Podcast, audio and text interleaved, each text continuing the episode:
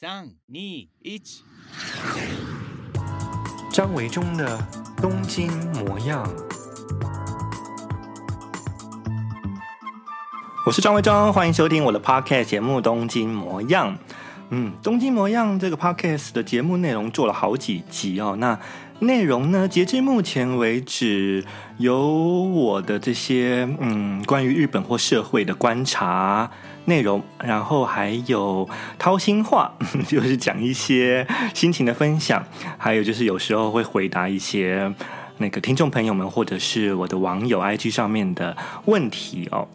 那还有一个部分就是做旅游的啊，小单元，邀请一些好朋友或者是我自己，介绍一些东京的私藏地点、喜欢的地方，推荐给大家。嗯，有很多很多的内容。然后呢，我觉得应该还要再增加一个内容，就是关于读书。嗯，别忘了，毕竟我是一个作家，对吧？所以呢，呃，创作的部分、写东西的部分，当然是透过文字。那在 Podcast 上面可以做些什么事情呢？嗯，想一下，大概其实就是读书这两个字哦。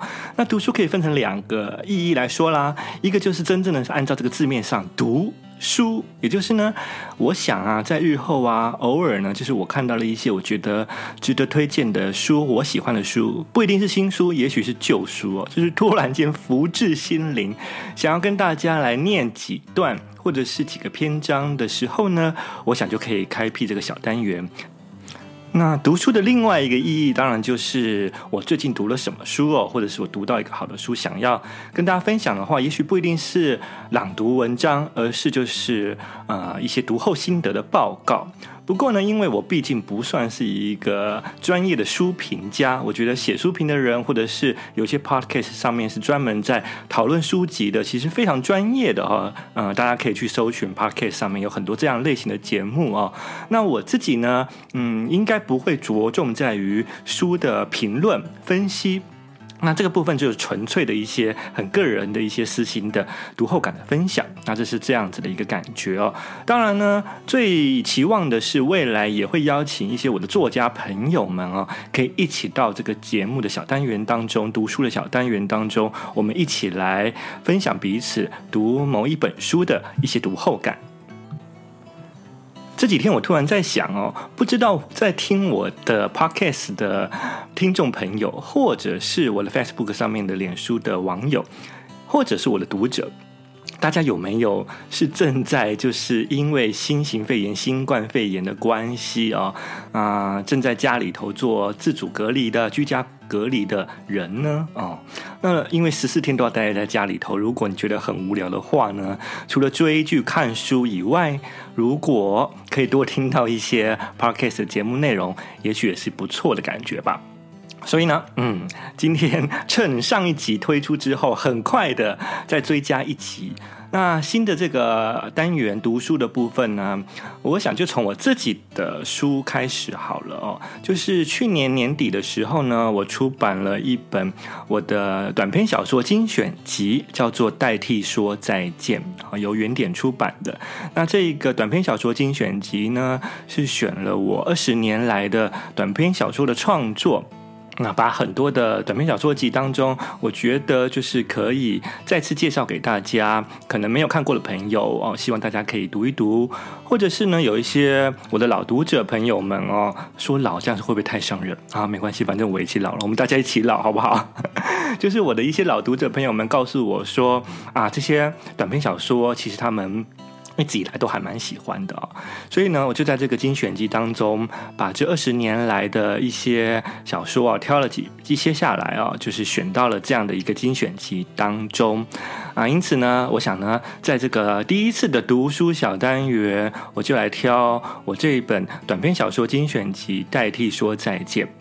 那挑当中的这个同名小说，代替说再见，来朗读一小段，来分享给大家，希望可以陪伴大家。如果你是正在家里头自主隔离、居家检疫的朋友们，希望可以陪伴大家消磨时光。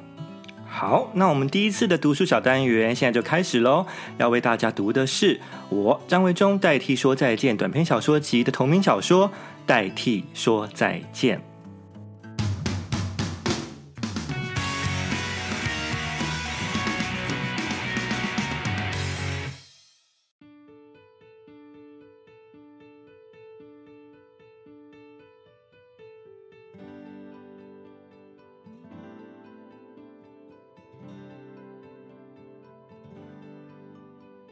认识林佳琪是在两个星期前。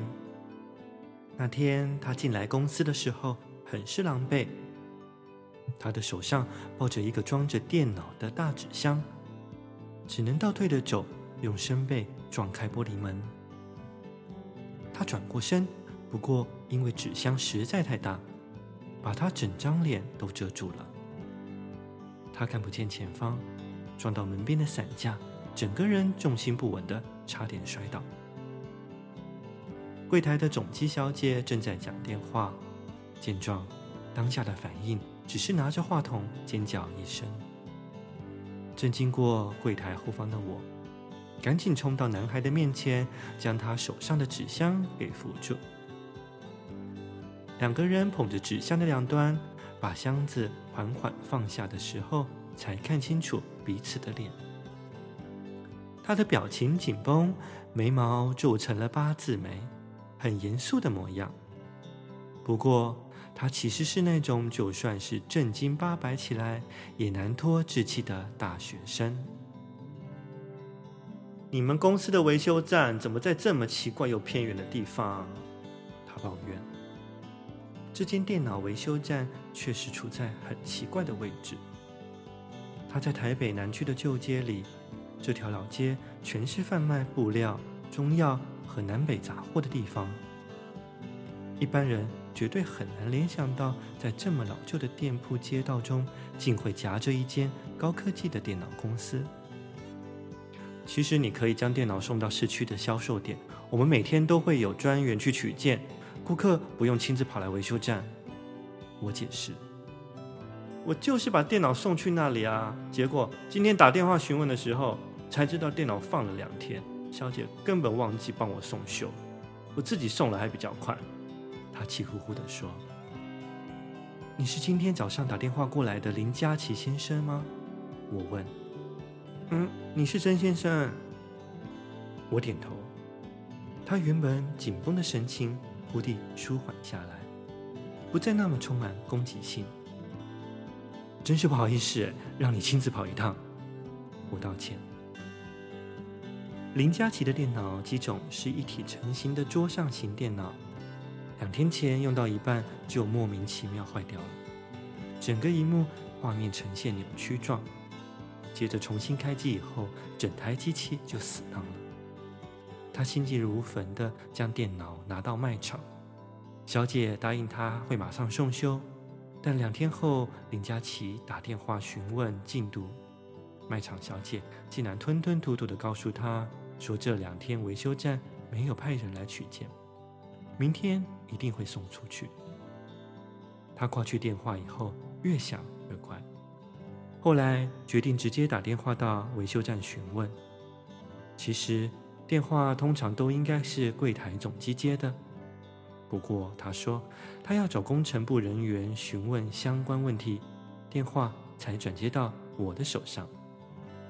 奇怪，我们维修站这两天都有派人取件，可是卖场小姐并没有把你的电脑交给送货的专员。我听了他气愤地叙述完整件事情后，满是疑问：难道那个小姐骗我吗？啊，我替你查询看看好吗？请你留下姓名和电话。我打电话去卖场询问，结果才知道卖场小姐真的出了状况。原来小姐是个新手，不太进入工作状况。她把林佳琪的电脑遗落在角落，维修单，也混在一堆的文件当中，完全忘记这件事情。我打电话告诉林佳琪，向他道歉。我自己去拿，然后送过去。他坚持地说：“请问送过去之后，我可以找你吗？我想确定那个人能够负责比较好。我急着用电脑。你就找我吧，我叫曾汉安。重度使用电脑的人，只要电脑一坏了，都会六神无主。”比自己生病还来得严重。电话中的林佳琪整个人情绪七上八下的，很难感觉他究竟是一个怎样的男生。直到他跌跌撞撞地把电脑抱进公司时，我才知道他是个不折不扣的男孩。我的意思是，他是那种年纪比我小的男生，虽然已经是个大学生了，但仍有一副孩子气的脸庞，更接近于一个腼腆的高中生的模样。